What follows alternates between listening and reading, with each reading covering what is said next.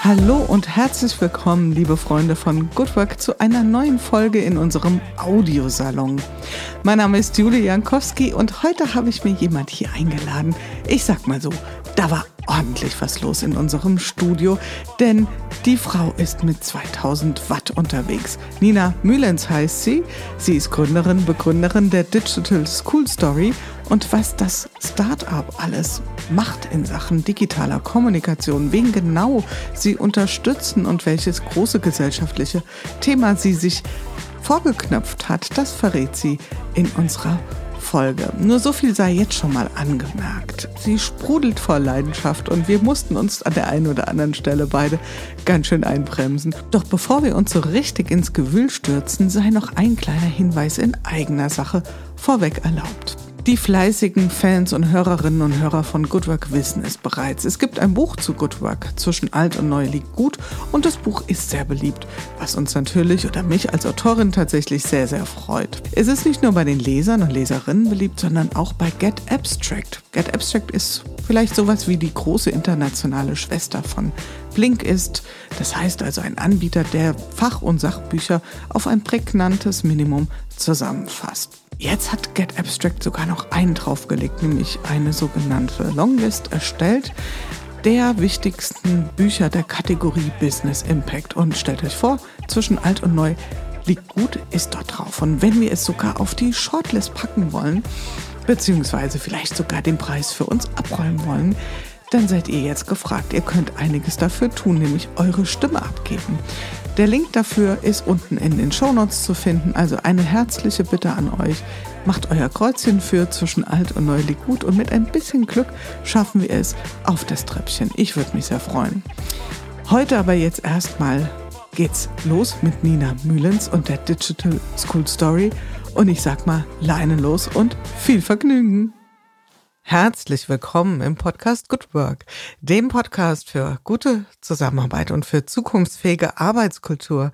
Mein Name ist, ihr denkt euch schon, Julie Jankowski, immer noch hier am Mikrofon für euch und wieder mit dem Thema Lernen ausgestattet. Das ist unser Fokus im Moment und wir hatten schon Cornelia Hatula da zu dem Thema und heute haben wir eine weitere Gästin, ein, eine Frau, die sich dem Thema Lernen auch mit ganzer Leidenschaft widmet. Und zwar nicht so sehr von institutioneller Seite, wie wir das bei Cornelia Hatula hatten, sondern sie hat sich ich sag das mal so, den Hut ganz einfach und simpel und sehr couragiert aufgesetzt. Und wie sie zu diesem Hut kam, das erfahren wir heute, denke ich doch mal schon in unserem Gespräch. Wir werden also heute, das wäre jetzt mindestens meine Hoffnung, ein bisschen Storytelling erfahren und zwar im direkten, aber auch wie Storytelling insgesamt aussehen kann, wenn es richtig gut gelingt, das soll uns heute jemand erklären, die sich sehr gut damit auskennt. Das ist nämlich Nina Mühlhens und sie ist Mitbegründerin von Digital School Story. Et voilà, alles drei ist da. Digital, die Schule, die Story. Was will das Herz mehr? Wir fangen an beim Lernen, aber erstmal sage ich herzlich willkommen, liebe Nina. Schön, dass du bei uns bist. Ja, vielen Dank, Jule, für die Einladung. Ich freue mich auch sehr. Du kennst die erste Frage, du kriegst sie. Wie bist du heute in diesen Montag? Montag, der erste in Hessen, Achtung, der erste Montag der vollen Schulwoche, so muss man sagen. Wie bist du in diesen Montag gestartet? Ähm, tatsächlich mit einem Aufreger heute Morgen, denn ähm, ich habe selber eine Lunchbox aufgenommen und habe äh, mittendrin einen Anruf gekriegt und dann rief das Sekretariat der Grundschule. Oh. Oh. Dass äh, mein, äh, ich müsste, müsste mir keine Gedanken machen, aber mein Sohnemann hätte sich das Knie erneut und den Ellbogen erneut aufgeschlagen. Und ich habe nur so gedacht, so, okay, wir sind eine Woche in der Schule angekommen und wir haben uns jetzt schon gleich äh, alle Knie, alle Ellbogen aufgeschlagen und jetzt sind wir heute auch schon wieder in der ersten, erster Tag der neuen Woche, sind wir auch schon wieder im Sekretariat. Also ich habe schon gesagt, äh, sie muss ihn mögen. Er lernt schon alles gleich richtig kennen und sie hat ja. gesagt, er darf immer gerne wiederkommen. Sie freut sich. Ja. Also alles mal ausprobiert. Ja, wir, da kommen wir gleich auch nochmal zu. Du hast nämlich jetzt neben deinem beruflichen oder professionellen äh, Kontext äh, Schule ja auch einen sehr persönlichen. Dein Sohn ist jetzt ganz äh, frisch eingeschult. Ja? Mhm, genau. Und was bewegt dich damit? Hast du da irgendwelche Flashbacks nochmal an deine eigene Schulzeit? Oder ich glaube, es ist ja erst wenige Tage her, dass ihr so ihn quasi oder ihr ihn eingeschult habt. Genau, letzte Woche ging das los äh, hier in Hessen und äh, er ist tatsächlich total begeistert. Und ähm, ich hatte ähm, tatsächlich einen kleinen Flashback gehabt. Das, das hat man wahrscheinlich immer, wenn man tatsächlich äh, ähm, so eine Einschulung äh, miterlebt, wenn die Schulleiterin was sagt. Aber tatsächlich hat es mich äh, sehr begeistert und nochmal ganz reflektiert auf die Situation gucken lassen, nämlich dass wir unsere eigene Schul- und Lernerfahrung, die wir gemacht haben in der Schule, eben nicht auf unsere Kinder übertragen sollen, sondern tatsächlich die Kinder auch die Erfahrung machen lassen sollen. Und ich fand, das war ein ganz wichtiger äh, Moment auch nochmal, denn selbst wenn wir dann als Erwachsene die Schule schlecht reden, eben vor unseren Kindern, weil wir nicht unbedingt immer positive Erlebnisse damit verbunden oder ver verbinden, dann äh, hat das eben auch eine Auswirkung auf das, wie die Kinder das vielleicht wahrnehmen. Und dessen sollten wir uns einfach auch mehr bewusst sein, tatsächlich. Mhm, ja, da, mit den eigenen Überzeugungen, Erfahrungen ein Stück weit auch aufräumen. Ja. So, das ist toll, dass die Schulleitung das sagt. Ich glaube ja immer so ganz kriegt man das nicht ganz rausgefiltert, aber zumindest mal so eine Bewusstmachung, ja, dass wir sagen, okay, jedes, jeder Mensch hat die Chance auf ganz eigene Erfahrung und dem müssen wir nicht schon hier unseren Mehltau drüber kippen, bevor es überhaupt losgegangen ist. Ja. Genau, weil vielleicht lernen wir auch eben wieder was Neues dazu und ich glaube, das ist was, was wir uns eben auch offen halten sollten, ne? dass äh, im Punkto lebenslanges Lernen, auch da können sich Erfahrungen eben umkehren mhm. und können eben verändert werden. Und wenn eben mein Kind mit einem positiven Erlebnis nach Hause kommt, der jetzt tatsächlich schon am Samstag in die Schule wollte, dann äh, dann ist es so und dann freue ich mich natürlich und es wird sicherlich auch andere Zeiten geben, ähm, aber dann ist es vielleicht auch eine Möglichkeit, ihn auch wieder daran zu erinnern mit, wie waren deine ersten Tage und wie hast du das erlebt, um sozusagen auch sowas immer mal wieder im Gedächtnis äh, mhm. zu behalten. Das ist, ich glaube, ich habe das hier in Good Work ja auch schon sehr oft ähm, bemüht, diese, diese Erkenntnis. Es gibt ja diese sogenannten primären Szenarien, also spricht die Psychologie von, wenn wir Dinge zum ersten Mal tun, das sind ja ähm, dann Dinge, die sich besonders bei uns eingraben in unser Gedächtnis, ja, also dass wir da auch vielleicht sehr durchlässig sind für Erfahrung. Mhm. Und gibt ja auch dieses äh, super alte und super schöne und schnulzige Lied, ähm, First Cut is the deepest, also die erste Verletzung tut am meisten weh. Wir können uns an viele Dinge, die wir zum ersten Mal tun, besonders gut erinnern, im Guten wie im Schlechten. Und von mhm. daher dürfen wir uns als Eltern natürlich da äh, echt mal ein bisschen so an die Nase fassen, aber natürlich auch auf der institutionellen Seite, ja, die Lehrer, die Lehrerinnen, ja, äh, verdammte Verantwortung, ja, da kommen jetzt so Menschlein in die Schule und das, was die in den ersten Tagen erleben, das sagt schon sehr viel aus darüber. Und da ist jetzt, sagen wir mal, ein, ein aufgeplotztes Knie nicht unbedingt ein Problem. da sind ganz andere Themen am Start. Ich habe dich ganz bewusst ganz knapp angekündigt oder anmoderiert. Ähm, irgendwas mit Geschichten erzählen, irgendwas mit School, mit Digital und ähm, ich weiß ja, du bist jemand, der sehr gerne auch gut kommunizieren kann. Und deswegen werden wir das gleich nochmal ein bisschen aufklären. Was denn ist mit diesem Startup, so viel sei gesagt oder verraten, ähm, was es mit diesem Startup Digital School Story auf sich hat. Aber ganz aktuell würde mich mal interessieren, was bewegt dich denn gerade so, abgesehen von der Einschulung deines Sohnes rund um das Thema Lernen? Was, äh, was hast du vielleicht gerade heute schon ein bisschen bewegt und was bewegt dich ähm, tatsächlich immer wieder das Thema auch, wie kommen wir stärker in die Breite. Wir haben ähm, viel gemacht jetzt. Äh, es gibt uns jetzt drei Jahre. Das ist schon eine lange Zeit. Tatsächlich im Bildungsbereich keine lange Zeit, sondern eigentlich erst der Anfang mhm. eines Wirkens. Und wir haben eben auch festgestellt, dass wir wirksam sind und wirken können.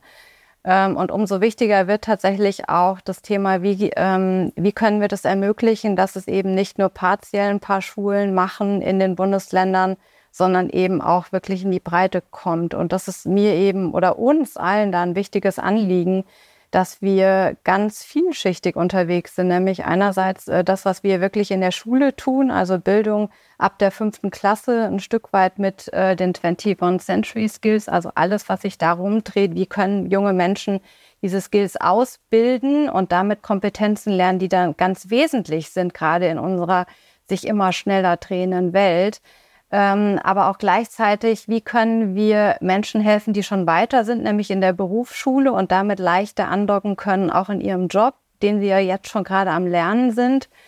Ähm, oder auch in der Uni, nämlich mit Studierenden, mit angehenden Lehrkräften auch, die sozusagen mit unserer Methode da auch schon das erste Mal in Berührung kommen, bevor sie uns dann vielleicht eben noch mal leichter im Gepäck mitnehmen können, wenn sie selber in die Schule gehen.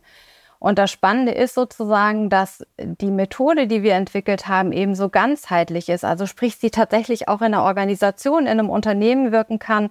Denn auch da gibt es ja sozusagen, äh, das ist dir ein ganz großer Begriff, eben wie verändern wir Fehlerkultur, wie etablieren wir lebenslanges Lernen, wie kriegen Menschen wieder Spaß daran, neugierig äh, Neues zu entdecken alles das braucht es, gerade wenn wir Innovation voranbringen wollen, wenn wir wieder kreativer denken wollen, wenn wir Mauern einreißen wollen, die sich da hochgezogen haben dann muss es eben Möglichkeiten geben und wie so eine Art Schutzraum, in dem man tatsächlich experimentieren kann. Und somit wirkt unsere Methode tatsächlich auch im Unternehmensumfeld.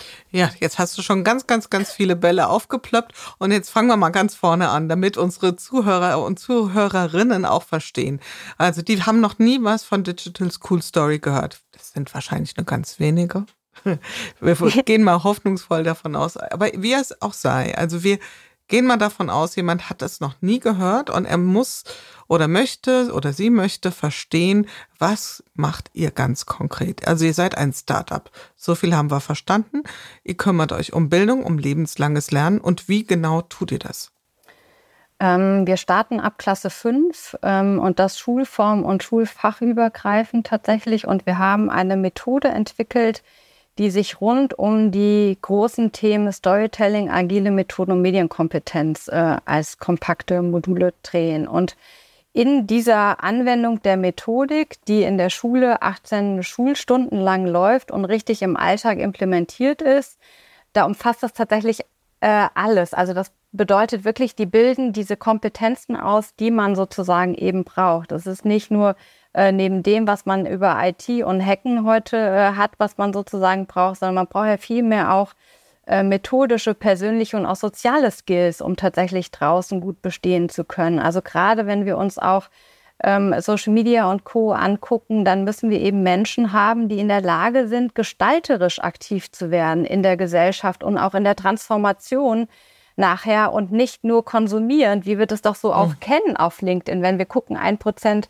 der Nutzer tatsächlich wirklich nur, äh, dass sie aktiv sind, dann haben wir nicht nur das Problem, dass junge Menschen so sind, sondern wir haben das auch bei uns tatsächlich, dass wir gar nicht so weit gucken müssen. Und deswegen haben wir gesagt, wir wollen gerne Heranwachsende ähm, auf eine selbstbestimmte Zukunft vorbereiten und das in ihrem Schulalltag sozusagen schon und ähm, haben gesagt, das, was eben nicht stattfindet in der Schule, ist tatsächlich die Lebensrealität. Also wie kriegen wir einen Bezug mit dem, mit dem sie täglich Umgang haben und holen das in die Schule, um das sozusagen als Motivationsquelle groß zu sehen für Schüler und Schülerinnen. Und ähm, so war der Gedanke, dass es doch gar nicht so abwegig wäre, wenn wir tatsächlich dafür auch große TikToker oder Influencer sozusagen mit ins Boot holen, die ähm, da auch ein Stück weit äh, Jugendliche feedbacken. Und was bedeutet das ganz konkret? Also wenn man sich das vorstellt, zum Beispiel im Fach Mathematik und wir in der neunten Klasse sind, dann hat man da Parabeln oder Exponentialfunktionen. Ähm, das liegt vielleicht auch eben nicht so jedem, aber tatsächlich über dieses Storytelling, nämlich wie sie in kleinen Gruppen, vier bis sechs Personen, dann eine Story entwickeln, die sich rund um diese Inhalte dreht, und das plötzlich in ihren Alltag transportieren, wird plötzlich Mathe greifbar. Also sprich, das kann eine Parabel, kann eine Skateboardrampe sein. Eine Parabel kann aber auch im Kirchturmfenster auftauchen und sie kann auch künstlerisch in ein Bild umgesetzt werden. Und wenn man das denkt, wie kreativ plötzlich Kinder werden und da plötzlich neue Zugänge sich auftun, dann macht das was mit Menschen. Nämlich sie haben einerseits tatsächlich darin dann auch das Thema, äh, wie entwickeln sie ihre Geschichte, nämlich das sogenannte Storytelling. Sie haben das Thema drin, agile Methoden, indem sie nicht nur mit einem Daily Stand-up jeden Tag arbeiten, sondern gleichzeitig auch eine Retrospektive drin haben nach zwei abschließenden Prozessen, also auch wiederkehrend, um auch auf der Metaebene zu gucken, wie kann man denn Dinge verbessern bei uns im Team, die wir erreichen wollen bevor es dann sozusagen um die Umsetzung geht, denn das, was Sie als Story erzählen wollen, soll am Ende in ein maximal 90-sekündiges, kurzes, kreatives TikTok-Video kommen. Und deswegen sind da die TikToker so prädestiniert für, weil sie es schaffen zu entertainen und gleichzeitig auch einen wichtigen Kontext mhm. in äh, eine Minute zu packen und das sehr, sehr spannend und neugierig machen. Das heißt, es findet ganz viel Komplexitätsreduktion da statt. Sie müssen sich tatsächlich ganz tief eingraben in die Inhalte, die sie eben auch gelernt haben und bilden dabei tatsächlich aber auch alle anderen Kompetenzen aus, um am Ende wirklich auch Wissensmanagement zu betreiben für die Schule, für ihre anderen Schüler und Schülerinnen, die nachkommen und auch mit so einem Thema dann vielleicht leichter den Einstieg finden, um zu lernen. Also ich glaube, unsere, unsere Hörer merken schon, hier ist Begeisterung pur. Es sprudelt aus Nina raus und deswegen, du magst es mir nachsehen, Nina. Ich hake da jetzt immer mal so ein bisschen nach. Mach das. Ja? Ich habe mir hier und da mal so ein bisschen was notiert. Und zwar, also ich bleibe auch noch mal ganz konkret bei dem, wer seid ihr? Ja, also okay. ihr seid Digital School Story. Ich habe verstanden, ihr unterstützt das Thema Lernen und da können wir gleich auch noch mal ein bisschen reingehen. Es geht natürlich darum, einmal den Kindern etwas an die Hand zu geben. Also eure Nutzer sind die Schüler und Schülerinnen. Ist das richtig? Oder sind eure Nutzer die Lehrer? Das wäre ja auch noch mal eine Differenzierung. Also geht ihr in die Schulen rein und seid dann quasi im Klassenverband ein zusätzliches Angebot oder seid ihr quasi eher in einem Dass ihr die Lehrer ausbildet? Wie muss ich mir das genau. vorstellen? Also da hast du schon das Richtige angesprochen. Wir sind tatsächlich im Train-the-Trainer-Modus eher, weil es ganz wichtig ist, tatsächlich gar nicht sichtbar zu sein in der Schule. Also ah, okay. ich glaube auch immer noch, Berater haben in der Schule nichts zu suchen. äh, Wichtiger Satz. Wir können gerne unterstützen äh, mit unserem Wissen, aber tatsächlich glaube ich, ist es ganz wichtig, dass die ähm, Verantwortung und die Hoheit in der Klasse auch da bleibt, wo sie hingehört, nämlich bei der entsprechenden Lehrkraft, die das durchnimmt.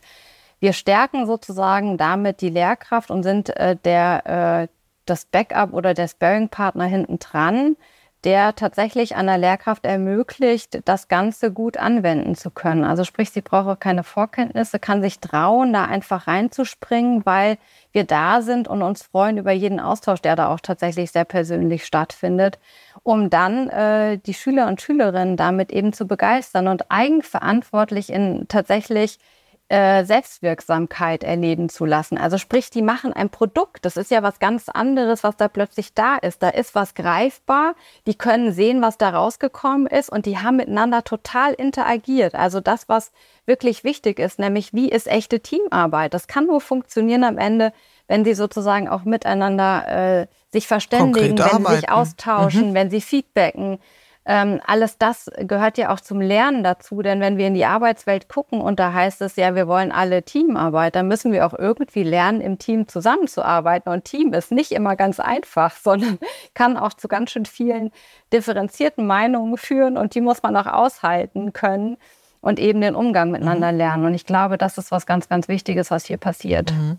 Das heißt also, gut, da könnte man ja jetzt eigentlich an der Stelle sagen, naja gut, das ist ja auch nichts anderes als eine normale Projektarbeit. Das machen die Kinder ja zum Teil schon in der Schule. Also ihr ich bleibe noch mal wirklich bei dem konkreten. Da würde ich reinspringen. Ja. Jule, da würde ich gerne reinspringen, weil es ist tatsächlich viel mehr als eine reine Projektarbeit. Ja, eine reine Projektarbeit ist sozusagen das, was nach, äh, wenn man das gemacht hat, einen Abschluss hat. Da gibt es in der Regel nicht eine Möglichkeit nachzubessern oder Dinge nochmal gemeinsam anzugehen, sondern das Projekt ist zu Ende, die Note steht und äh, dann zieht man weiter sozusagen. In dem Projekt aber, wenn das umgesetzt wird, das ja auch tatsächlich 18 Schulstunden dauert, da muss man sich vorstellen, zum Beispiel zwei Stunden pro Woche in Mathe, äh, würde das laufen, dann bedeutet das ganz konkret, dass sie wirklich Möglichkeiten haben, in diesem Prozess immer wieder zu optimieren. Also zu gucken, wo klemmt unser Prozess, was klappt nicht richtig gut, wo wollen wir hin, ist der Weg der richtige hat jeder auch das getan, was er sich vorgenommen hat. Äh, das sind ganz, ganz elementare Dinge, die da stattfinden und tatsächlich eben diese Reflexion auch haben. Und das Thema methodische Kompetenzen oder auch Skills zu lernen, das passiert nicht in Projekttagen in drei, das wissen wir selber mhm. am besten, sondern die muss man üben und anwenden und das über einen längeren Zeitraum. Und dafür braucht es eben auch Zeit, äh, in der das nicht stattfindet. Mhm. Und deswegen ganz bewusst gewählt, äh, dieser, dieser Dauer von 18 Stunden und tatsächlich eben auch nicht in einem längeren Zeitraum als maximal vier Schulstunden pro Woche. Also das heißt, die 18 Stunden, ich bleibe jetzt nochmal bei dem Vorgehen, uh ihr ähm, vermittelt die Fähigkeiten, mit digitalen Tools. Also das heißt, das sind auch Menschen, die damit sich sehr, sehr gut auskennen. Du hast es äh, angebracht, TikToker, Influencer, also Content Creator, Menschen, die es gewohnt sind, mit digitalen Medien Inhalte zu aufzubereiten, zu erstellen und auch äh, kommunikabel und ansprechend zu transportieren die sehr wertschätzend feedbacken. Ne? Genau. Also darum geht es letztlich. Ne? Und das heißt, ihr geht dann zu den Lehrern hin. Ist es dann so eine Art ähm, Seminar, was ihr dann erstmal für die Lehrer anbietet? Oder ist es ein Eins zu eins? Oder äh, wie muss ich mir das konkret vorstellen?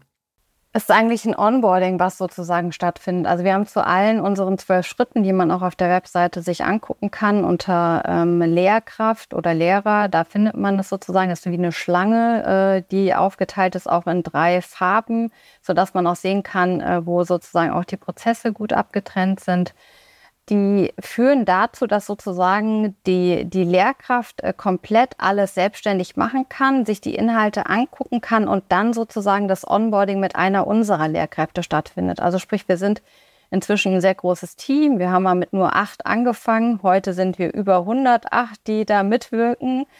Ähm, das schwankt immer mal ein bisschen, aber doch deutlich eben über 100. Und da ähm, sind eben auch Lehrkräfte dabei, die das selber gemacht haben und dann natürlich anderen Lehrkräften Hilfestellungen geben. Mhm. Also sprich, die Fragen beantworten, die aufkommen vor Beginn und dann zwischendrin nochmal unterstützen, wenn da Bedarf ist.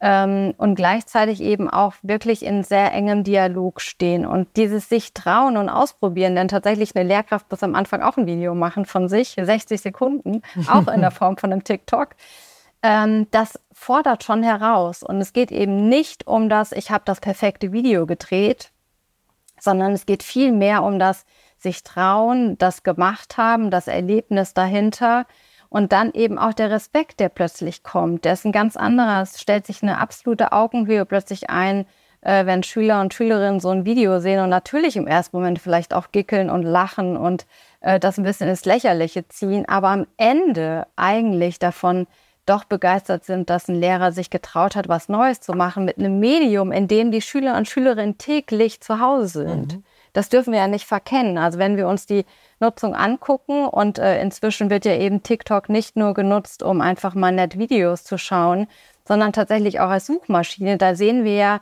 welche, ähm, ja, welche Bedeutung tatsächlich ähm, diesen sozialen Netzwerken zukommt und warum es auch wichtig ist, junge Menschen dahingehend zu befähigen, diese auch äh, zu nutzen und zu verstehen. Und da sind wir bei einem Punkt, welches Problem wollt ihr genau lösen? Du hast äh, vor eben mal gesagt, es geht auch darum, dass die Jugendlichen sich als kreativer erleben. Ich hätte jetzt gesagt, okay, wann haben sie es verlernt? Weil als Kinder sind sie ja erstmal doch noch sehr kreativ. Geht es um eine reine Medienkompetenz? Geht es um eine Teamfähigkeit? Oder geht es vielleicht auch darum zu sagen, vom Nutzer zum Gestalter zu werden? Also, dass das auch eine, eine Kompetenz ist. Oder ist es vielleicht sogar ein Putpourri? Was, was ist so euer Kernthema, was ihr wirklich verankern wollt? Ähm, also das große Thema ist natürlich, äh, Menschen weg vom reinen Konsumieren zum aktiven Gestalten zu entwickeln, weil wir das einfach brauchen, um tatsächlich den gesellschaftlichen ähm, und auch wirtschaftlichen Herausforderungen gewachsen zu sein, die vor uns liegen. Ähm, aber da spielt eben ganz viel anderes auch mit rein, weil ich eigentlich tatsächlich plötzlich fürs Leben lerne. Also ich lerne Dinge zu reduzieren, äh, und spannend zu erzählen. Es ist ja viel äh, schöner, wenn ich eine spannende Geschichte in einer Minute kurz erzählen kann, die neugierig macht, als wenn ich 20 Minuten brauche und am Ende sagt mir mein späterer Chef vielleicht, äh, so, jetzt fangen wir nochmal bei A an, weil ich nichts verstanden habe. Mhm. Also ist es eine ganz wichtige, äh, ganz wichtige Kompetenz tatsächlich, Dinge heute auf den Punkt bringen zu können. Also wirklich damit einem zugehört wird. Auch das haben wir ja tatsächlich verlernt. Warum hört man jemandem zu, wenn spannend ist und wenn man, äh, wenn man neugierig auf was ist? Alles das sind ja Dinge, die wir viel mehr brauchen, wenn wir uns die ganze Contentflut angucken, die da draußen im Netz passiert.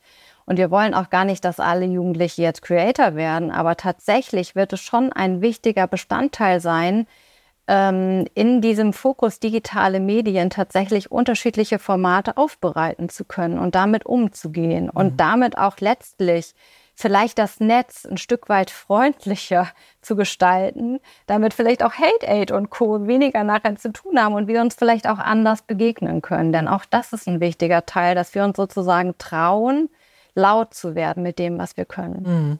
Also das, da steckt ja, wie du sagst, schon ganz, ganz viel drin. Also es geht ja nicht nur einfach darum, wir zeigen euch mal, wie ihr nette Filmchen macht, ja. Das wäre jetzt einfach so ein Medienkompetenztraining, genau. sondern über diese Schiene ganz, ganz viel lernen, was uns auch als Menschen in, in, in unserer Transformationskompetenz ja total unterstützt. Jetzt sagst Absolut. du, ihr arbeitet ja nicht direkt mit den Schülern zusammen, aber mit den Lehrkräften. Das heißt, ihr kriegt ja dann über Bande schon wieder Rückmeldungen. Was kriegt ihr mit an Schwingung, an Stimmung? Äh, rennen die offene Türen ein oder finden die das auch erstmal lächerlich? Ich hätte jetzt Vermutungen, nur ich bin total gespannt von dir zu hören. Was kriegt ihr so zurückgemeldet von den Lehrkräften? Was sind denn deine Vermutungen? Also ich, die würden mich jetzt Ja, also meine Vermutung wäre schon, dass, dass da erstmal so ein bisschen? Wieso kommt jetzt der Lehrer mit sowas? Und manchmal hat das ja auch so ein bisschen was Anbiederndes, ja, wenn jetzt äh, Erwachsene aus Sicht der, der Schülerinnen und Schüler mit Jugendsprache um die Ecke kommen. Und ich würde tippen, wenn die, wenn das Eis mal gebrochen ist, dass dann eine große Begeisterung da ist. Also wäre meine Hoffnung und auch meine Vermutung.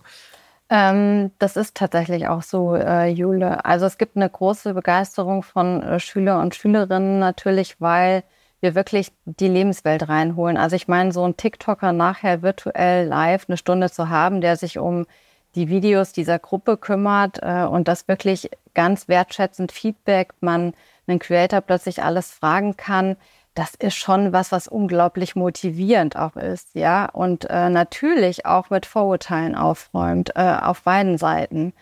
Und äh, dazu beiträgt, wie viel letztlich auch dahinter ist und wie, ähm, wie Creator tatsächlich auch ihr Wissen weitergeben wollen. Das finde ich auch nochmal einen ganz wichtigen Aspekt dabei, denn die sind alle ehrenamtlich dabei und engagiert bei uns. Ja, wichtiger und Punkt auch nochmal an der Stelle. Auch da mhm. äh, wachsen wir tatsächlich auch stetig, weil wir natürlich eben da auch in die Breite gehen wollen und das ist äh, ganz, ganz spannend. Also auch zu hören, dass so Menschen einfach bereit sind, tatsächlich da eine Stunde in die, in die Schulklasse virtuell zu gehen und zu gucken, was machen die da oder was haben die denn daraus gemacht aus diesem Thema mhm. und welche Themen sind da. Und da begegnet einem alles Mögliche von, wir haben uns auch nicht getraut, äh, unsere Stimme zu hören. Also wir haben auch teilweise welche dabei, die einen, einen Sprachverzerrer einsetzen, weil sie sich nicht trauen, ihre Stimme anzuhören oder quasi Strichmännchen gemalt haben und das quasi dann äh, abspielen nachher, weil sie sich nicht trauen, vor die Kamera zu gehen. Und das, was wir ja schaffen wollen, es geht ja gar nicht darum, das sichtbar draußen zu machen. Also sprich, die müssen gar nichts veröffentlichen,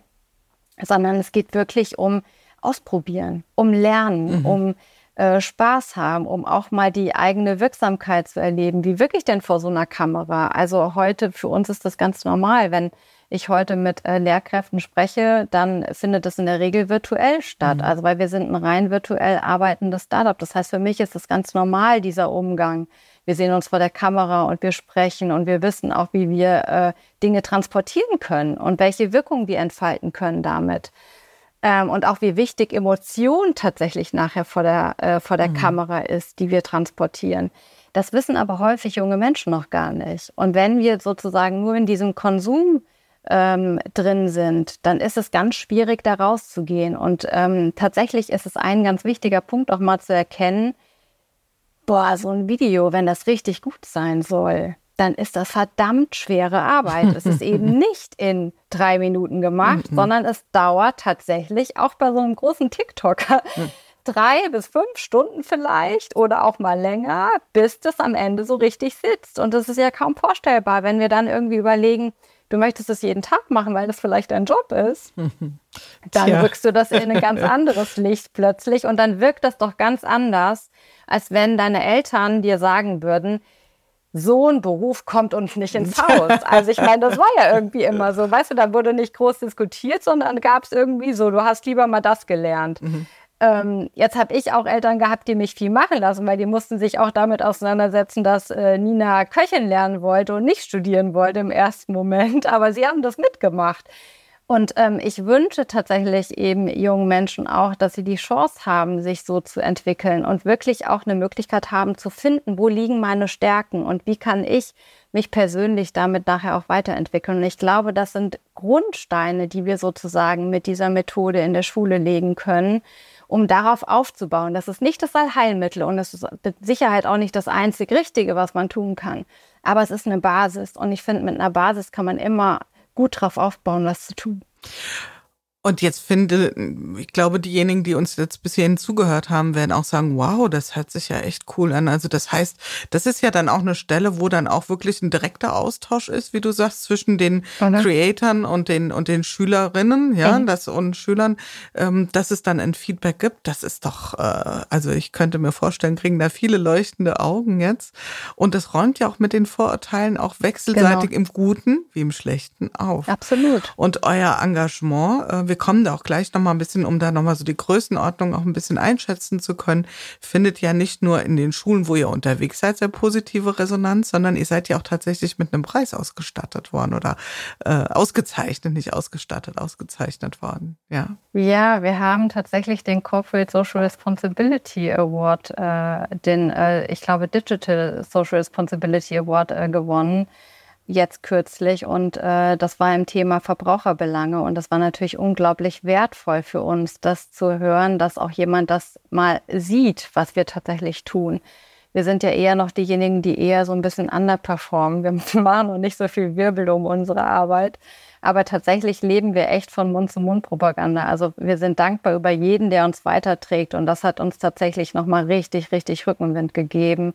Und es war natürlich auch ganz toll, diese Anerkennung tatsächlich für unsere Arbeit äh, da zu bekommen und ausgezeichnet zu werden. Und sehr emotional tatsächlich auch für mich, weil das war so eine der letzten Tage, bevor mein Sohn dann in die Schule kam und er war auch dabei. Und mhm.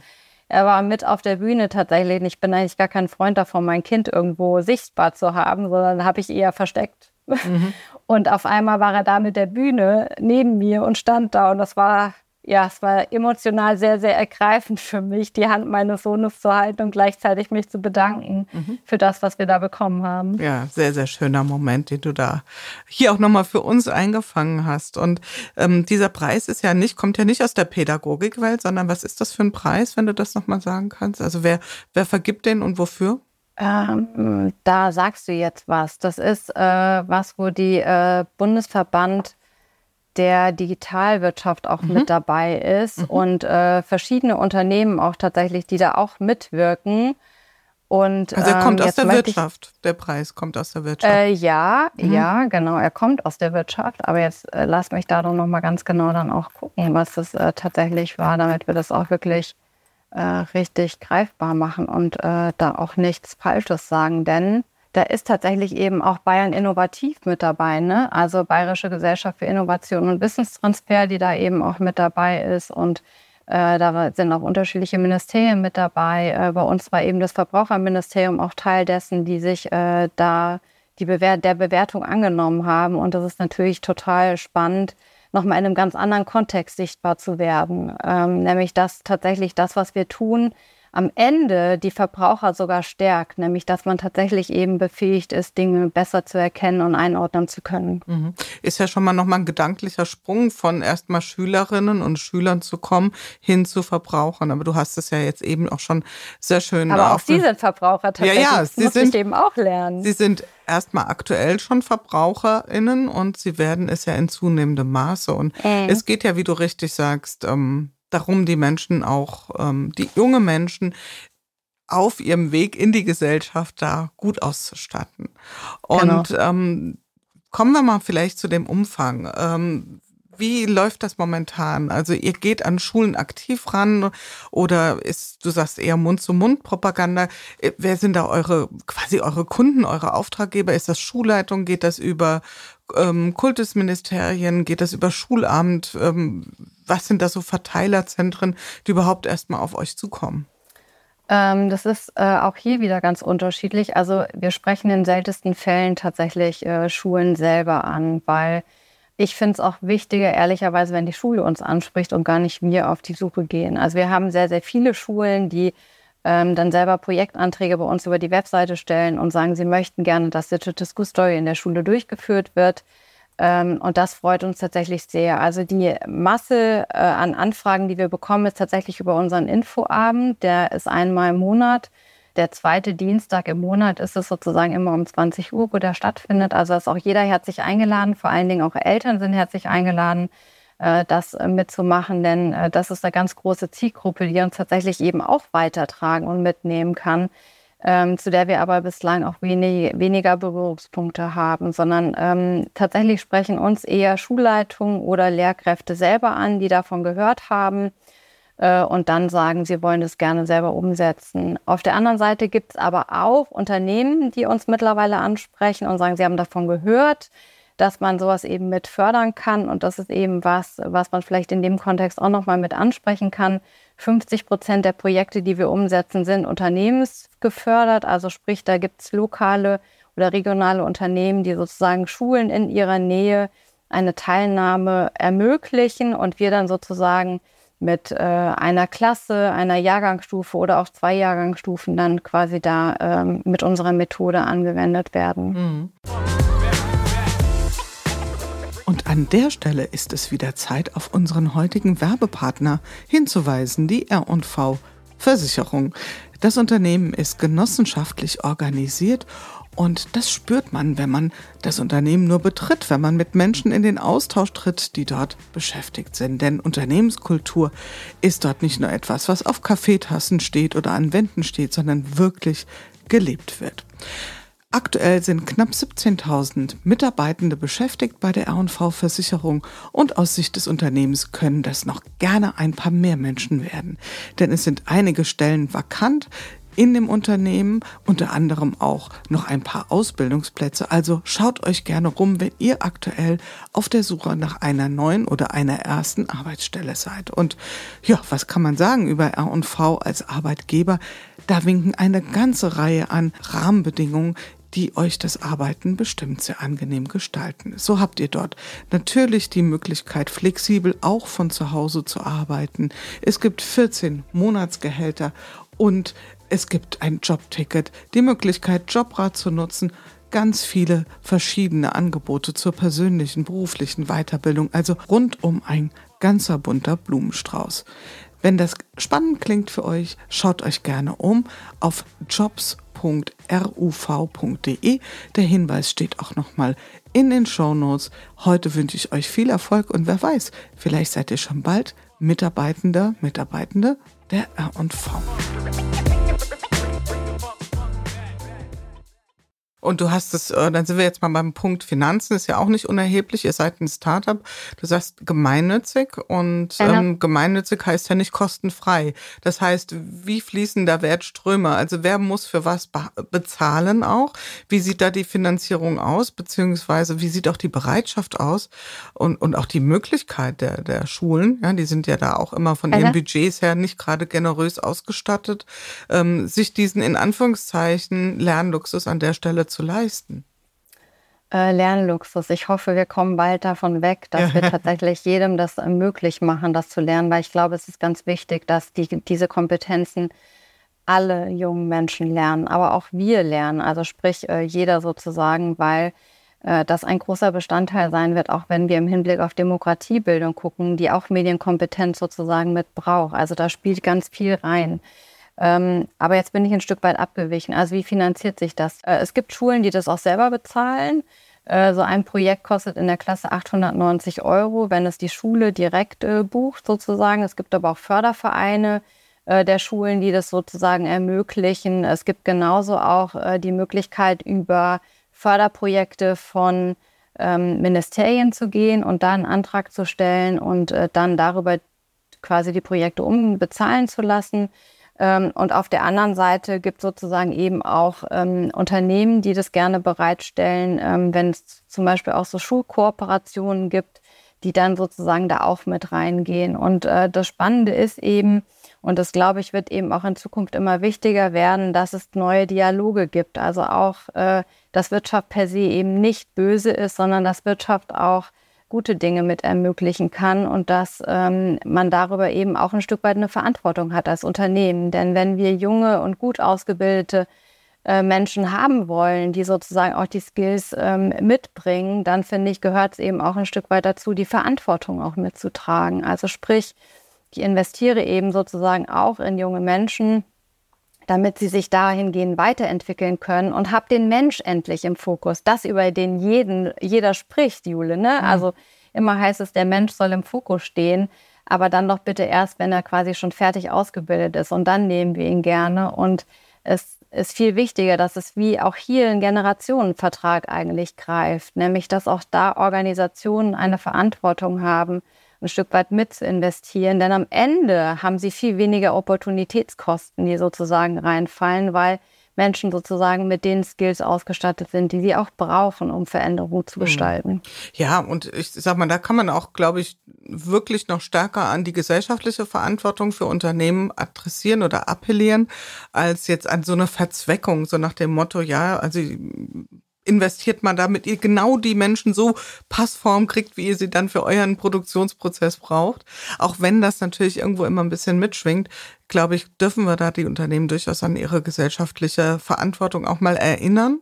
Und ähm, das ist ja sicherlich dann auch ein wichtiger Teil eurer Arbeit. Und da gucken wir mal zu vielleicht auch einem ähm, herausfordernden Feld, weil du sagst, ihr seid mittlerweile über 100 Menschen, die sich Digital School Story in unterschiedlicher Art und Weise angeschlossen haben, die zu diesem Fein. Netzwerk gehören. Das sind ja überwiegend oder fast ausnahmslos ehrenamtliche Kräfte. Was ist da eure Vision, was das betrifft? Also soll das auf diesen ehrenamtlichen Füßen bleiben? Habt ihr die Idee, die Vision, die Vorstellung, dass sich dann irgendwann auch daraus mal ein Unternehmen von mir aus gemeinnützig äh, erwächst, was sich auch trägt? Was sind da eure Überlegungen? Ähm, genau, also es ist ja gegründet auch als äh, GUG und wird natürlich irgendwann auch in eine GmbH mit überführt werden. Und es soll wachsen, klar. Äh, das ist das Ziel und es braucht auch langfristig Menschen, die wir anstellen können, weil wir sonst auch einfach nicht mehr wachsen können. Also wenn wir davon sprechen mit der Vision, wir erreichen alle Schüler und Schülerinnen und ermöglichen damit natürlich auch Chancengerechtigkeit ein Stück weit mehr und äh, auch Gleichheit, dann braucht es das. Also sprich, dann brauche ich Menschen, die in den jeweiligen Bundesländern auch tatsächlich sitzen und da vernetzter agieren können, auch über Schulämter nachher und Co., um tatsächlich da eben besser ähm, vor Ort zu sein. Denn das, was ja wirklich auch äh, das Problem ist, ist, wir haben die Bundesländer und jedes Bundesland ist anders und jedes Bundesland hat andere Herausforderungen und die Befindlichkeiten sind alle sehr groß. Äh, das ist schon was, was man deutlich merkt. Und das, was wir natürlich wollen langfristig, ähm, ist auch eine Empfehlung für äh, die Durchführung von Digital School Story. Mhm. Dass man sozusagen weiß, ähm, da kriegt man was, was sozusagen eben auch Wirkung entfaltet. Also deswegen ist es für uns auch nochmal wichtig, natürlich auch selber auf den Prüfstand zu gehen äh, und auch wissenschaftlich evaluieren zu lassen, wie wirken wir denn und welche Kompetenzen werden denn da tatsächlich dann eben auch ausgebildet, um am Ende wirklich auch äh, diese Meilensteine gehen zu können, nämlich akzeptiert zu werden, ein Stück weit, dass da was von außen gekommen ist, was im Inneren nachher für die Schule was Gutes tut, was wirklich eine Ambition hat, ähm, Lehrkräfte und äh, Schüler und Schülerinnen, aber auch Schulleitungen nachher Schulentwicklung selber zu betreiben. Also sprich, das System aus sich heraus gemeinsam wachsen und verändern zu lassen, ähm, als tatsächlich das nur von Kräften von außen. Denn ich glaube, dass Veränderung und Transformation, wie es auch in der Organisation ist, tatsächlich ganz entscheidend von den Trägern innen auch gelebt wird und umgesetzt wird. Und das, äh, das wollen wir und ist eine ganz, ganz große Zielsetzung. Und dafür brauchen wir Menschen, die bezahlt werden und tatsächlich auch mein mhm. äh, Mitgründer und ich, wir arbeiten auch bis heute ehrenamtlich. Ähm, wir können natürlich auch auf Dauer nicht äh, über Vollzeit äh, ehrenamtlich für ein solches Engagement arbeiten und sozusagen äh, nicht bezahlt werden. Denn auch hier ist es, äh, Arbeit muss auch lohnen ent oder entlohnt werden, mhm, sozusagen für das, Fall. was man tut. Und äh, das ist eben auch ein ganz wichtiger, ähm, wichtiger Meilenstein, den wir hier angehen wollen, indem wir wirklich dann auch anfangen, Menschen anzustellen mhm. und das zu tun. Aber ich möchte sie halt auch gerne behalten und nicht hinterher sagen müssen, ähm, wir haben die Finanzierung nicht. Mhm. Und deswegen ist es auch wichtig, tatsächlich eigentlich eine Anschubfinanzierung zu kriegen von größeren Unternehmen und Stiftungen, um somit sozusagen wirklich in Gang zu kommen und sich dann selber zu mhm. tragen. Mhm. Also wenn ich das jetzt mal so ähm, ein bisschen zusammenfasse, würde ich sagen, ähm, die Herausforderung, die Menschen zu begeistern, die sich für euch schon mal entschieden haben oder geöffnet haben, ist deutlich kleiner als in die Breite zu gehen und auch vor allen Dingen das auf andere finanzielle Füße nochmal zu stellen. Ja? Genau. Und vielleicht gehen wir nochmal ganz an den Anfang zurück. Du hast deinen Mitgründer erwähnt. Wie ist, wie seid ihr überhaupt initial auf diese Idee gestoßen? Ja, also ich meine, ich frage dich jetzt bewusst nicht, vielleicht frage ich es gleich noch, ob du den Tag vielleicht auch mal verfluchst, an dem du die Idee hattest oder ob du ihn lobpreist, das darfst du dir selbst jetzt nochmal überlegen. Aber was gab es so eine Initialzündung oder, oder irgendeine Erfahrung, ein Erlebnis, das euch ähm, dazu gebracht hat, das sollten wir tun in der Form? Ja, es war ein Hackathon. ein Hackathon, der uns zusammengebracht hat, denn tatsächlich, äh, Sigi und ich kannten uns gar nicht vorher äh, und haben uns da kennengelernt und äh, sind dann mit der Idee, mit denen auch andere mitgewirkt haben, die auch mit dem Team lange Zeit waren, ähm, ja eines der Gewinnerprojekte geworden im Bereich Zukunftsskills. Und das war natürlich schön auf der einen Seite, aber gar nicht so das, was ich eigentlich vorhatte, nämlich nur vier Tage so ein Hackathon mitmachen und dann wieder rausgehen. Und ich bin aber jemand, der eben dann auch sich der Verantwortung einfach stellt und dann eben auch testet. Und für mich ergab sich eigentlich die Idee, naja, vielleicht habe ich die zweite Chance auszusteigen, weil das kann bestimmt nicht funktionieren in der Schule. Äh, denn ich weiß natürlich selber, in der Schule so einfach reinkommen ist ja nicht. Also das dauert ja auch. Und wie gesagt, für mich war ausschlaggebend, so Schule soll immer noch so sein wie zu meiner Zeit. Ist ja irgendwie seltsam, wenn sich draußen die Welt so dreht. Mhm. Und ganz so ist ja auch nicht. Also es hat sich schon ein bisschen was getan. Das sieht man aber erst, wenn man tatsächlich hinter die Kulissen guckt. Äh, das darf ich an der Stelle auch einmal sagen. Ähm, aber es war schon sehr herausfordernd tatsächlich und äh, für meinen Mitgründer genauso, denn auch der ist selbstständig und hat äh, quasi ein eigenes Unternehmen und wir waren beide gar nicht drauf aus, ein zweites zu haben. Mhm. Und äh, haben aber dann festgestellt nach den Pilotprojekten, ähm, das hat jungen Menschen richtig viel Spaß gemacht und es war quasi ein großer Wert, der geschaffen wurde, der auch nochmal mhm. gezeigt hat, ähm, wie es auch weitergehen kann, weil andere sich damit sozusagen auf Ausbildungsplätze beworben haben mit dem Zertifikat danach und natürlich nochmal was ganz anderes in der Hand haben als äh, nur die reinen Schulzeugnisse. Und gleichzeitig äh, andere Schüler, die auf die weiterführende Schule gegangen sind, ähm, und da auch gesagt haben, das wäre ihr größtes Erlebnis in der Schulzeit gewesen. Und das sind natürlich Dinge, die bewegen dich ja, also die packen dich emotional, wenn du die Kinder so siehst und das äh, erlebst auch. Und jetzt habe ich, kann ich ja verraten an der Stelle, ich habe immer das große Glück, die Q&A-Sessions auch mit zu moderieren. Mhm. Und ich bin dann virtuell in die Schule geschaltet. Ich krieg Emotionen tatsächlich mit. mit. Ich das ist dein super Benzin, oder? Ähm, wie, äh, wie junge Menschen tatsächlich darauf re reagieren, also wie sie auftauen, wie sie plötzlich Fragen stellen, wie auch manche total verschlossen sind und ganz ängstlich und sich manche genieren.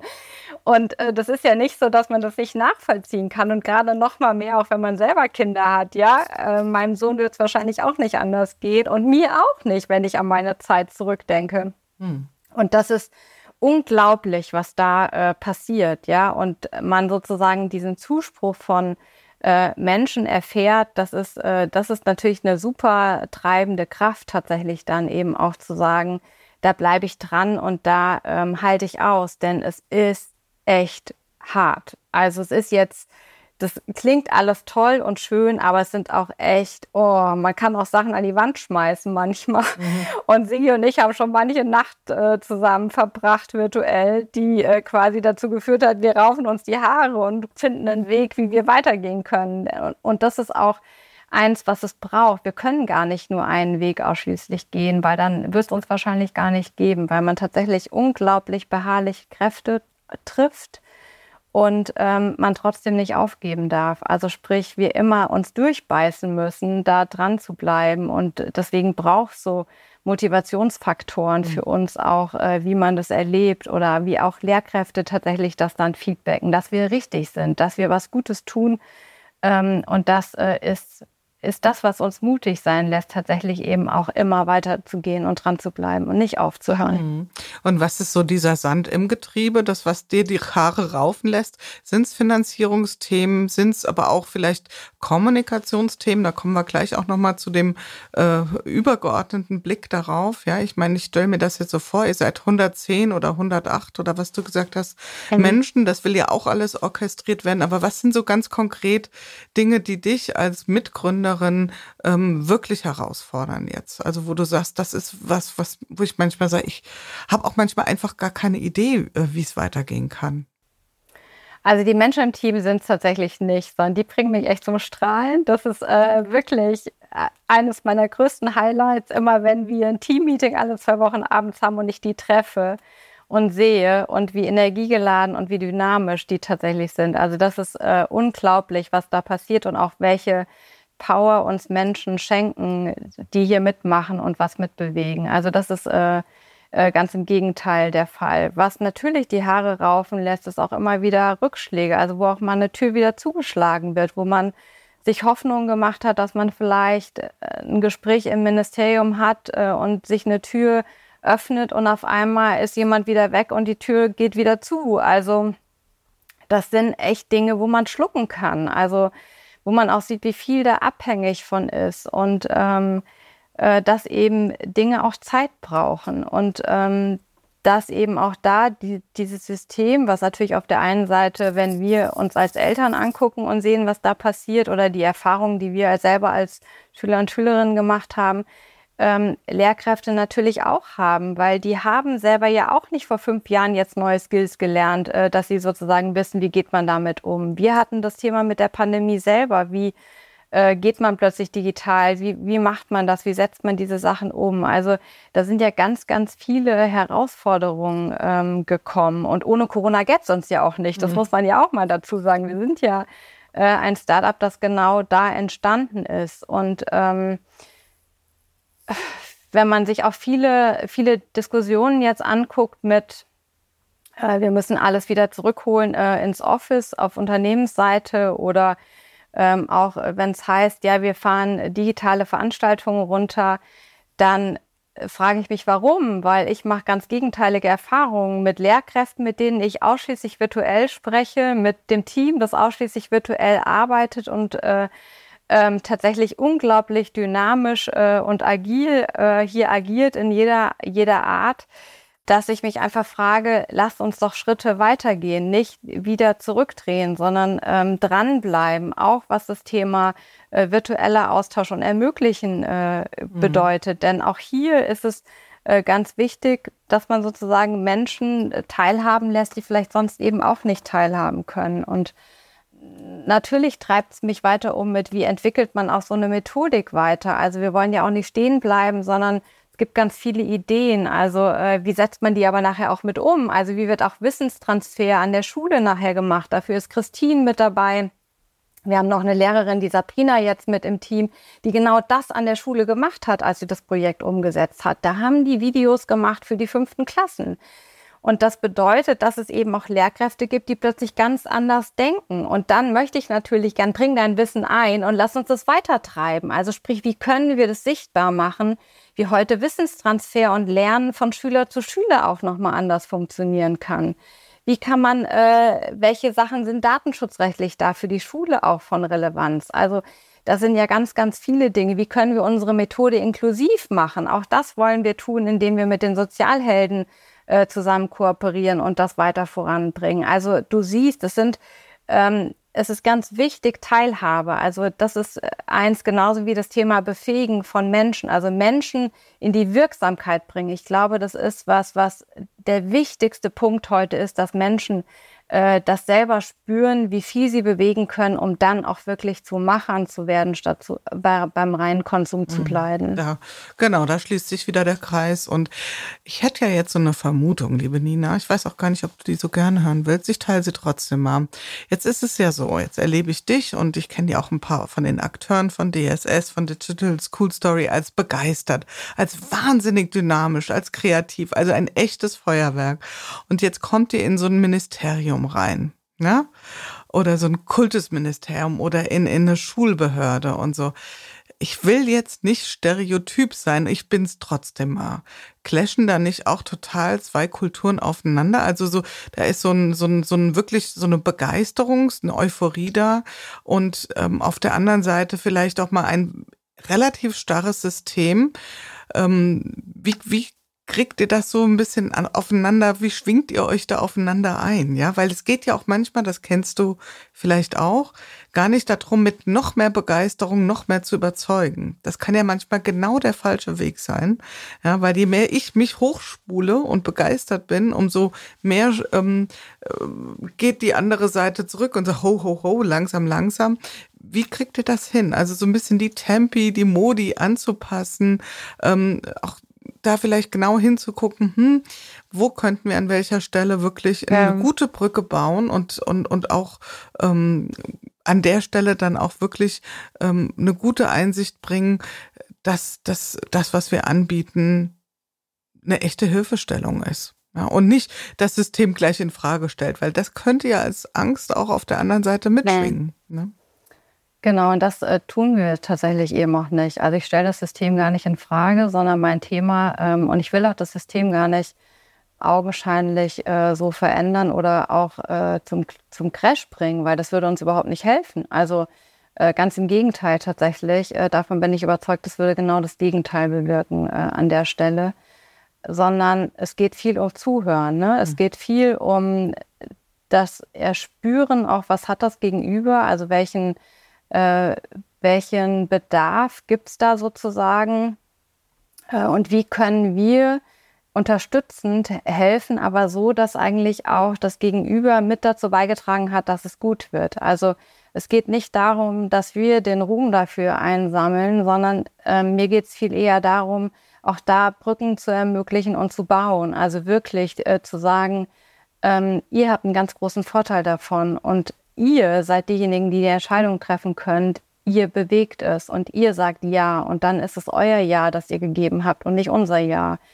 Ähm, und ich glaube, das ist auch was mit, wie kann man sich zurücknehmen? Also wie sichtbar muss ich da sein? Ähm, welche ist es nicht wirksamer, da auch tatsächlich ein Stück weit mit zurückzugehen? Es gibt viele Gespräche, die auch im Hintergrund stattfinden, äh, über die wir eben nicht sprechen, weil wir auch den Ausgang noch nicht wissen.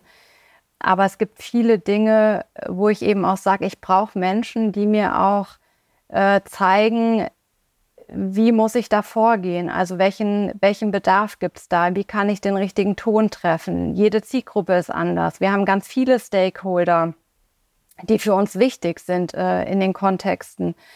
Ähm, und da tatsächlich dann eben sich auch vorzubereiten und wirklich das Thema Zuhören ist eigentlich das A und O. Und dann bin ich jemand, der tatsächlich ganz schnell eine Idee kriegt. Also sprich, ich, ja, bei mir kommen immer die Synapsen tatsächlich. Wenn ich mit jemandem rede und der mir dann was sagt und erzählt und ich richtig zuhöre, dann passiert das tatsächlich, dass sich da ganz viel öffnet oder ganz viel auftut. Und auf einmal stellt man fest, derjenige hat vielleicht auch schon über sowas nachgedacht. Und dann lässt sich ein Thema gemeinsam entwickeln und spinnen. Und ich glaube, das ist ganz wichtig, dass man eben nicht nur sich in den Vordergrund schiebt mit den Themen, die natürlich ganz wichtig für jeden immer selber sind, aber tatsächlich eben auch die wichtigen Themen des Gegenübers mit aufgreift und die nach vorne schiebt. Naja, gut, darum geht es ja auch in erster Linie. Ne? Und ähm, ich habe mir im Vorfeld auf äh, zu unserem Gespräch, habe ich mir drei Hashtags notiert bei dir. Das eine war Bildung, ja, Lernen, Lernen, Bildung, okay. Dann das, den Hashtag Netzwerk, und den Hashtag Kommunikation. Und wenn ich jetzt so drauf schaue, was ihr mit School Story macht, dann ist es ja genau alles drei. Was würdest du sagen, wo geht jetzt im Moment so besonders viel Energie rein bei dir? Ist es das Thema Kommunikation? Ist es das Thema Netzwerkaufbau? Das ist ja nicht so wahnsinnig getrennt voneinander, aber trotzdem nochmal, oder das Thema wirklich das Lernen, also sprich auch sehr die methodisch-inhaltliche Seite. Wo ist bei dir im Moment besonders viel energetisch los? Ähm, tatsächlich im Moment äh, Kommunikation und Netzwerk tatsächlich, weil ich glaube, wir sind produktseitig ähm, und inhaltlich gut aufgestellt. Also wir entwickeln immer weiter. aber da haben wir eben auch ein bisschen getrennte Hüte. Also das Inhaltliche zum Produkt macht äh, auch Sigi sehr stark mit vielen aus dem Team, die dazu beitragen. Ähm, und ich bin sozusagen derjenige, der eben auch guckt, ähm, wo müssen wir jetzt ein Stück weit stärker andocken. Und ähm, jetzt geht es wirklich darum, in erster Linie tatsächlich das Thema Fundraising. Also wirklich, wie kriegen wir die soliden Füße hin, dass wir feststehen und nicht mehr kippeln. Das ist äh, ganz entscheidend auch für die Entwicklung, wie viel wir stemmen können. Gerade wenn wir denken, dass wir in die Breite gehen wollen. Und wir haben eine unglaubliche Nachfrage. Also wir haben allein ähm, fast die Zahl erreicht gehabt mit 2900, die wir im letzten Jahr hatten an Schüler und Schülerinnen, die damit gelernt haben, die wir im ersten halben Jahr hatten. Äh, dann sieht man einfach mal, dass auch irgendwann mit den Kapazitäten das einfach schwierig wird, neben den vielen Ideen, die wir eben auch umsetzen oder auch methodisch Dinge weiterentwickeln. Und deswegen steht es an erster Stelle und dafür brauche ich Netzwerk. Ich brauche Menschen, die über uns sprechen, Menschen, die bereit sind, uns die Tür zu öffnen, Menschen, die uns echt helfen wollen, weil sie sagen, das ist unglaublich wertvoll, was ihr da leistet und tatsächlich ein richtiger Impact für die Gesellschaft, äh, der da kommt. Und deswegen unterstützen wir euch mit unserem Netzwerk selber oder mit dem, was wir selber mit dazu beisteuern können. Und dafür bin ich unglaublich dankbar. Und dann geht es natürlich auch darum, wie kommunizieren wir das stärker. Wir haben ganz äh, tolle Menschen mit an Bord, aber auch da gibt es manchmal eben familiäre Engpässe, die eben auch bedacht werden müssen. Und dann äh, braucht man trotzdem was, wo es weitergeht. Und deswegen glaube ich, ist es gut, wenn wir auch ein Stück weit sichtbarer werden und auch mal mit ein paar Thesen rausgehen können, die wir auch schon paletti also da haben, aber es noch nicht getan haben, weil wir bislang noch keine Notwendigkeit dafür hatten. Mhm.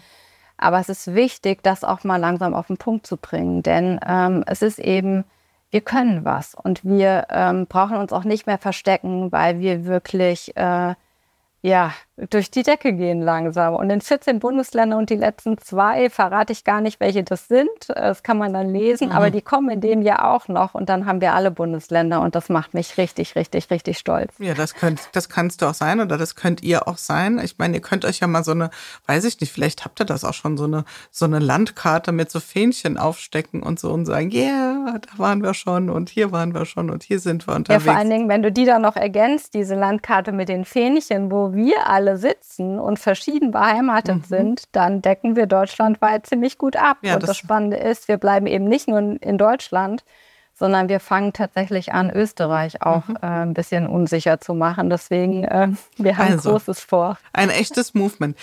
Ähm, wir sind hier bei Good Work. Das heißt also, auch wenn wir jetzt schon eine ganze Weile am Sprechen sind, trotzdem muss ich quasi im, im, äh, im Auftrag äh, der Fans von Good Work fragen, wie organisiert ihr euch denn innerhalb des Netzwerks? Also ich hätte da so eine Fantasie, dass es ja Menschen gibt, mit denen ihr sehr, sehr eng zusammenarbeitet und vielleicht auch weiter entfernte Kreise. Habt ihr eine gewisse Struktur, eine Systematik des Austauschs. Du hast gesagt, ihr habt eure Teamtreffen, das habe ich verstanden. Mhm. Aber darüber hinaus, was sind eure Organisationsformen, wie ihr euch in der innerhalb von Digital School Story auch ähm, wie ihr zusammenarbeitet, schlicht und ergreifend? Ähm, total spannend tatsächlich, Jule, weil wir oder uns ganz wichtig ist, das Thema New Work, was draußen in aller Munde ist, tatsächlich eben auch wirklich leben zu können. Dazu gehört eben auch, dass jeder Einzelne, der bei uns dabei ist, tatsächlich sich einerseits persönlich äh, weiterentwickeln kann, wo er hin möchte. Ähm, und das aber gleichzeitig eben auch tut mit uns als Organisation. Also sprich, welche Expertise hat er, die uns sozusagen auch weiterbringt und welche Expertise kann er durch uns lernen, damit er selber weiter wachsen kann und damit auch seine eigene Organisation, in der er beschäftigt ist, tatsächlich weiterentwickeln kann das ist, äh, das ist eines der größten äh, Themen tatsächlich, die uns selber auch umtreiben, wie wir das Ganze mit äh, gewuppt bekommen. Und das ist auch, glaube ich, das, warum wir so viel Zuspruch bekommen und haben. Ähm, wir haben ein eigenes Onboarding entwickelt, äh, das der Olaf Keser ganz maßgeblich drin äh, wo wir wirklich auch sagen, es gibt sozusagen so einen Wachstumsbaum, der entwickelt ist, wo jeder auch guckt, welche Fähigkeiten hat er, bringt er mit und wohin möchte er gerne gehen auf seinem Weg und seine Reise. Denn er tritt bei uns eigentlich eine Lernreise an, wenn er, äh, wenn er zu Digital School Story dazukommt. Und das ist, äh, glaube ich, wirklich was ganz Spannendes, das eben auch äh, rückblickend zu machen. Dann haben wir eben auch so äh, tolle Menschen wie den Stefan Laffenat ähm, von HR Performance, die uns auch ermöglichen, mit einer Motivationspotenzialanalyse mit jedem arbeiten zu können. Auch das macht äh, Olaf sozusagen. Und wir sind sonst ganz stinknormal tatsächlich beheimatet auf äh, Teams und arbeiten da äh, und arbeiten da wirklich auch äh, komplett autark. Also sprich, es gibt ganz unterschiedliche Teams, die zusammenarbeiten, die auch übergreifend arbeiten und dann eben auch gucken, äh, da habe ich ein Thema, da kann ich was beitragen oder auch mal eine Fragestellung reinkippen und dann sozusagen gucken, was kommt denn da als Feedback zurück. Ähm, das geht immer besser. Auch wir optimieren und sind da dran, immer wieder zu gucken, was können wir verbessern, um das noch äh, reibungsfreier zu gestalten. Aber ich glaube, wir sind schon tatsächlich dafür wie wir im Moment aufgestellt sind, äh, sehr, sehr weit und haben eine unglaubliche Bindung untereinander. Also es gibt sozusagen nichts, wo man nicht andocken kann. Und ich glaube, das ist ein ganz wichtiger Punkt auch zu sagen, man findet jemanden, den man einfach mal anrufen kann und sagen kann, Hammer, ich hab, brauch dich mal, hilf mir mal. Mhm. Und äh, das ist tatsächlich ähm, bei allen der Fall. Wie, wie sind solche Teams, wie entstehen die? Sind die rund um Funktionen ähm, etabliert oder regional oder ähm, was ist sozusagen Sortierungskriterium? Was sind strukturgebende Elemente, wie sich Teams bei euch etablieren? Äh, also eher zum Beispiel dann, wenn du das Thema Produkt hast, dann eben äh, alle, die sich so mit der Produktentwicklung mhm. auch beschäftigen. Dann haben wir so das Thema Hochschule, alle, die sich mit in dem Themenkomplex Hochschule äh, beschäftigen. Ähm, dann haben wir das Thema einmal natürlich auch Politik. Wie können wir bei der Politik stärker andocken? Da haben wir welche im Team. Ähm, dann haben wir Schüler und Schülerinnen mit dabei, die sozusagen auch immer wieder Produkt mit testen, aber auch gleichzeitig vielleicht im Social Media ganz neugierig dabei sein möchten und da was beitragen wollen.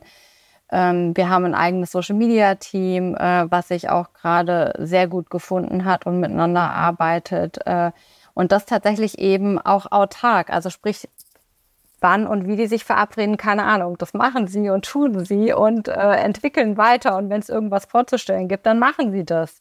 Ähm, also du siehst, es gibt wenig Steuerung von oben. Ich weiß nicht, ob man. Hm? Ja, also ich glaube, es ist eher das Erwachsen und das Verantwortung auch wahrnehmen wollen. Also ich möchte gerne, dass Menschen, die bei uns sind, ihre Verantwortung eben auch äh, wahrnehmen und sich auch trauen, das zu tun. Ähm, und wir damit sozusagen wachsen, weil Menschen, die zu uns kommen oder die ich auch an Bord geholt habe, kommen, weil sie eine ganz besondere oder bestimmte Expertise haben, die wir nicht haben, die ich nicht habe, die wir aber ganz dringend brauchen. Und deswegen ist sozusagen das schon mal ein Punkt, der sozusagen das Kriterium zum Kommen ist und dann aber selber sozusagen man gucken kann, wo gehe ich denn jetzt tatsächlich auch mit hin? Also einerseits habe ich ein Thema, was Nina auch mittreiben möchte, aber andererseits habe ich auch das, das finde ich ganz spannend. Und so testen wir auch ganz neue Dinge tatsächlich aus bei uns. Und ähm, ich glaube, das ist was, was es eben auch braucht, nämlich das, was sozusagen die Schüler und Schülerinnen experimentieren in ihrem Klassenraum der abgeschlossen wird. So ist es sozusagen bei uns auch möglich, indem man experimentieren kann, weil Erfahrungen können wir nur sammeln, wenn wir was ausprobiert mhm. haben in der Theorie klingt vieles schön, aber lässt es sich auch praktisch nachher anwenden und umsetzen. Das steht auf einem ganz anderen mhm. Stück Papier. Also seid ihr im Prinzip auf, auf einer Metaebene ein Abziehbild eures eigenen Produkts, wenn du so willst, genau. ja, was genau. da passiert. Ja, ja, sehr spannend. Das ist jetzt vielleicht so ein bisschen off-topic und äh, ich glaube, wir könnten hier noch ganz, ganz, ganz tief reingehen, ja, auch zu, wie, wie organisiert ihr Entscheidungen und so weiter. Also da könnten wir ja eine ganze Folge nur genau. Organisationsdynamiken bei Digital Schools Story machen. Mich interessiert noch eine Sache. Man hat ja gern mal, also Mann ist mal ein doofes Wort. Ich sag mal einfach ich habe durchaus auch mal meine Klischeebilder, wie Influencer äh, so agieren. Und was ist eure Erfahrung? Was glaubst du, sind für die Menschen Motivatoren oder Motivationsbeweggründe, ähm, bei Digital School Story mitzuwirken? Weil ich sag mal, Feedback und Wirksamkeit erleben die ja mutmaßlich in ihrem Tun sowieso ohnehin. Äh, ja, also niemand wird so mit Feedback zugeschüttet wie ein Content Creator. Ja, mal mehr oder weniger direkt. Was glaubst du, was ist der Punkt, dass jetzt jemand, der ein einflussreicher oder erfolgreicher TikToker ist und sagt, und da möchte ich dabei sein? Kriegt ihr das überhaupt mit, also zurückgespiegelt? Ja, mhm. ist ganz wichtig. Also tatsächlich ist auch einer der wichtigen Kriterien, warum ich natürlich auch sage, ähm, ihn oder sie möchte ich gerne dabei haben äh, als Pate oder Patin. Ähm, denn es braucht auch schon, es braucht schon auch die richtigen Werte sozusagen und es braucht auch das, äh, dazu gehört auch was, tatsächlich das machen zu wollen. Also es muss auch so ein Grundstück Bereitschaft dazu sein, jemandem was mitgeben zu wollen. Und häufig äh, haben die ähm, als selber als Schüler oder Schülerin nicht so tolle Erfahrungen gesammelt und möchten auch tatsächlich äh, wirksamer werden und dazu beitragen, das Schulsystem besser zu machen. Also sprich ihnen Dinge an die Hand geben, die heute ganz wichtig sind. Und natürlich kriegen sie auch mit, wie Communities äh, funktionieren, nämlich dass es da Menschen gibt, die still sind und trotzdem folgen und Menschen, die aktiv sind und Menschen, die eben auch äh, mal einen Hass loslassen. Und ähm, darüber zu sprechen und das eben auch einzuordnen in so einem Kontext, ich glaube, das ist ganz wichtig. Und letztlich ist es ihre eigene Community, mit der sie arbeiten, ein Stück weit, nämlich jungen Menschen, ähm, was an die Hand geben, um mit diesen sozialen Netzwerken, die einhergehen und von denen wir Eltern vielleicht auch nicht immer die Erfahrung mitbringen, die eben so ein Creator mitbringt, eine Unterstützung geben, wie man damit selber auch äh, umgehen kann. Also warum man sozusagen oder wie man sich trauen kann, da anzufangen. Also warum das auch nicht schlimm ist, wenn es Menschen gibt, die tatsächlich äh, gegen einen äh, argumentieren und das vielleicht in äh, wirklich unfreundlich sind, wie die auch damit umgehen. Also, weil das sind ja die größten Ängste eigentlich. Äh, was mache ich denn, wenn mich jemand angreift, despektierlich im, im Netz sozusagen und ich das nicht mehr unter Kontrolle kriege? Mhm. Und äh, das wollen sie einfach teilen und sind da sehr, sehr offen auch mit äh, im Dialog mit den Schülern und Schülerinnen. Und ich glaube, dass äh, das eben ein großer Wert ist, der entsteht für beide Seiten tatsächlich. Einerseits, wie die Empfindungen sind, aber auch andererseits, was man sozusagen auch braucht heute, um da aktiv werden hm. zu können tatsächlich. Jetzt sind ja Organisationen ähm, auch eingebunden in Form von Support, von, von Sponsoren die Idee könnte ja auch sein, dieses Produkt, was ihr jetzt erstmal in Schulen oder Berufsschulen anbietet, auch in den betrieblichen Kontext einzubringen, also in die Organisationswelt auch einzubauen. Was könnte die Organisationswelt von euch lernen? Ähm, was könnte die von uns lernen? Jule, das, also es ist gar nicht so einfach, aber tatsächlich glaube ich, dass einer der wichtigsten Momente ist, Menschen Dinge zuzutrauen. Ähm, ich glaube, das ist äh, entscheidend heute mit Vertrauen und Zutrauen. Viele Menschen können über sich hinauswachsen, wenn es auch ein Stück weit Wertschätzung und Bestätigung gibt. Ähm, Menschen entdecken sich neu, entdecken Fähigkeiten, die da vielleicht irgendwie geschlummert haben, die aber vorher nicht sichtbar sind. Das heißt, ähm, es ist ganz wichtig, heute Menschen auch zu entwickeln und äh, auch wieder hier das Thema, wie befähige ich Menschen, ihre Potenziale tatsächlich zu entfalten, die sie haben und mitbringen und nicht auf eine Stelle zuzuschustern, die ich gerne besetzt haben möchte, wo der Mensch aber vielleicht nicht richtig passt. Und ich glaube, das ist genauso, wie es in der Schule ist. Menschen haben für Menschen eine Verantwortung zu übernehmen. Und wir müssen uns dessen viel mehr bewusst sein, was wir kaputt machen an Menschen, wenn wir diese Verantwortung falsch wahrnehmen. Weil Menschen einerseits ähm, vielleicht krank werden, Menschen sich vielleicht selber nachher gar nicht mehr trauen, Dinge auszuprobieren und vielleicht Menschen auch gar nicht richtig entdecken überhaupt, was sie alles möglich machen könnten. Und wie schade wäre das, wenn wir Menschen nicht die Möglichkeit geben, sich tatsächlich wirklich selbst zu entdecken. Jetzt kann man immer sagen, das ist nicht die Aufgabe eines Unternehmens, aber es ist die Aufgabe von Menschen, Menschen zu unterstützen. Und damit können sie am besten die Wirkung auch für ein Unternehmen mit entfalten. Naja, im ureigensten Interesse würde ich sagen, sind die Unternehmen schon aufgefordert, ihre Mitarbeitenden in ihrem besten Sinne, in ihren Potenzialen zu unterstützen, zu befähigen. Und da seid ihr natürlich äh, wunderbare Prozessbegleiter und habt da auch äh, tolle Wege, die ihr ja illustrativ auch anwendet, wo man wirklich genau hinschauen kann, kann sagen, okay, das könnte bei uns in unserem Kontext vielleicht genauso hilfreich sein. Ja. Wir kommen so langsam zum Ende. Wir haben schon uns gut ausgetauscht und ich hätte noch ganz, ganz viel viel zu fragen. Ähm, ich, ähm, so spannend. Ja. Macht so Spaß mit dir, Jule. Danke. das freut mich sehr. Danke. Da siehst du, das ist mein Superbenzin, wenn ich das Gefühl habe, ähm, dass ich doch den Menschen noch ein bisschen was entlocken kann. Ich habe zum Schluss immer so eine Kategorie, die nennt sich The Good, The New, The Ugly.